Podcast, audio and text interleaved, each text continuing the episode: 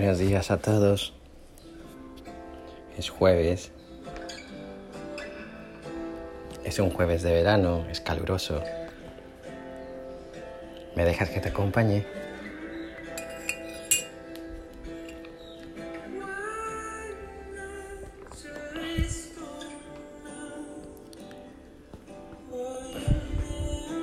La verdad, no es una comparación muy hermosa, ¿verdad? Me han dicho muchas cosas y muchas bonitas, pero sobre todo cuando andaba ligero de ropa. Pero jamás, jamás me habían comparado con una piedra. Y ahora que lo pienso, es lo más bonito que me han dicho. Bonito por verdadero. Y por verdadero bello aunque quizás diste mucho de la belleza a la que estamos acostumbrados.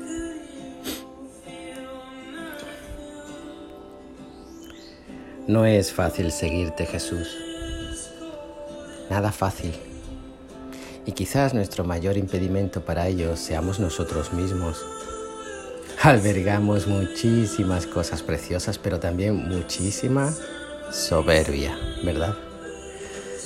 Una soberbia que vuelve árido el camino, quizás más árido de lo que ya lo es. Una soberbia que nos vuelve sedientos, mucho más de, de lo que ya estamos. Una soberbia que nos vuelve insaciables, iracundos, insatisfechos, mucho más de lo que la vida, falta de vida, nos hace ser. ¿Verdad? Pero tu seguimiento, Señor, aparte de ser difícil, es sorpresivo, sí, sorpresivo.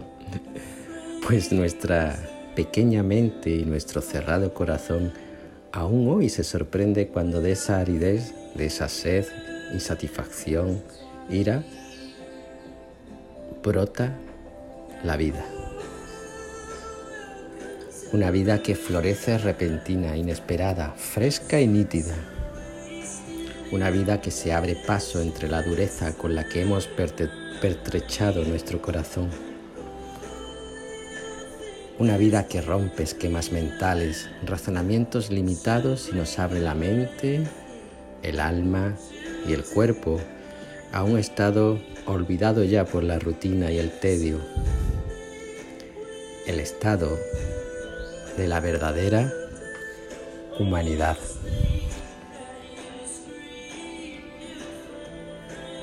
Hoy Jesús a ti, a mí, a todos nosotros, nos alaba nuestra actitud y nos la critica a la vez. Como no podía ser de otra forma, me pondré como ejemplo para no herir sensibilidades. En alguna ocasión me han dicho, y lo agradezco, que mis palabras son bálsamo, que pueden incluso, incluso ayudar quizás en esa relación tan incipiente que todos, todos tenemos con Dios.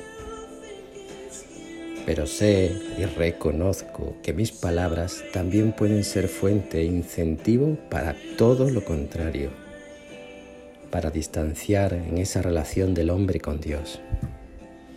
Una simple palabra fuera de tono puede alejar la tranquilidad de otra persona.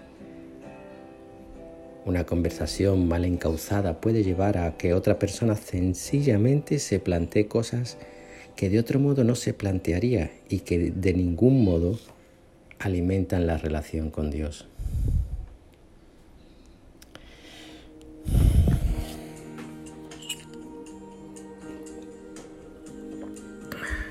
También tú, querido amigo, Puedes reflexionar en voz alta, aconsejar y ayudar con tus manos a cualquiera, pero con mayor facilidad una mala mirada, una duda sembrada, un comentario esporádico pueden hacer muchísimo daño. Somos en definitiva trigo y cizaña, somos piedra sobre la que construir el reino de Dios o piedra que haga tropezar a tantos y por tanto piedra desechable para Dios. Quizás el punto no sea tanto este, pues esta realidad, a poco que pensemos en nosotros mismos, la conocemos. Quizás el punto sea algo sobre lo que merece o lo que parece correrse un velo de vergüenza que el cristiano debe y puede descorrer. El punto es no desesperar. El gran pecado que aleja por completo a Dios y con Él su misericordia.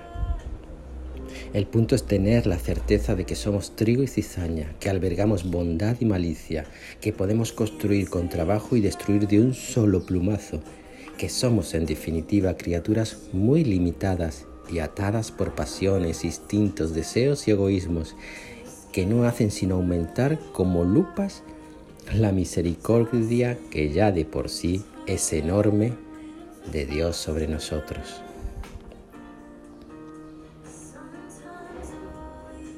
Desesperar no es solo perder la esperanza en uno mismo, en la capacidad que tiene cada ser humano de hacer el bien, sino perderla además en cada uno de los hombres y por lo tanto en el hombre verdadero, en el hombre por excelencia.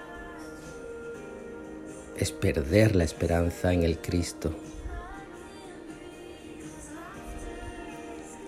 La desesperación es el último acto de soberbia en el que nos anteponemos ante Dios en un arrebato de ira ante nuestra limitación.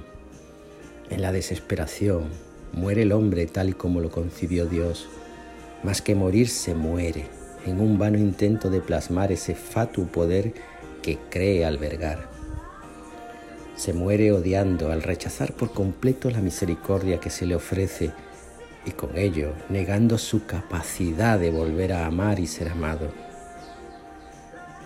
En la desesperación el hombre se desprende de su humanidad, se cierra la posibilidad infinita de redención y amor para atar al alma desde su condición no ya de hijo de Dios, sino de criatura independiente que niega tal paternidad a la sed eterna del de Creador.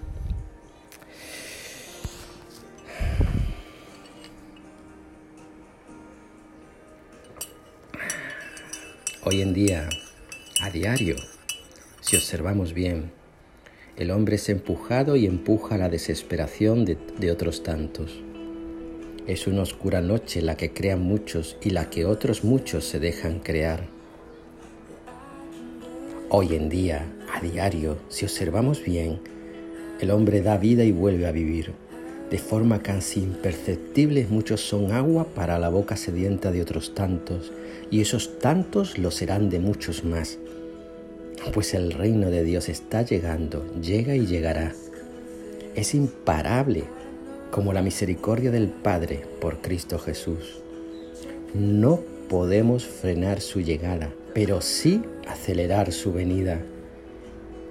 Quizás y solo quizás la hermosa grandeza de este Dios que nos cautiva, a poco que lo conozcamos, sea la inmensa generosidad con la que espera en nuestra libertad que sencillamente optemos por Él. Un Dios de vida que es capaz de hacer de las, de las piedras fuentes de agua viva para todos, para toda la humanidad. Ánimo, os quiero mucho.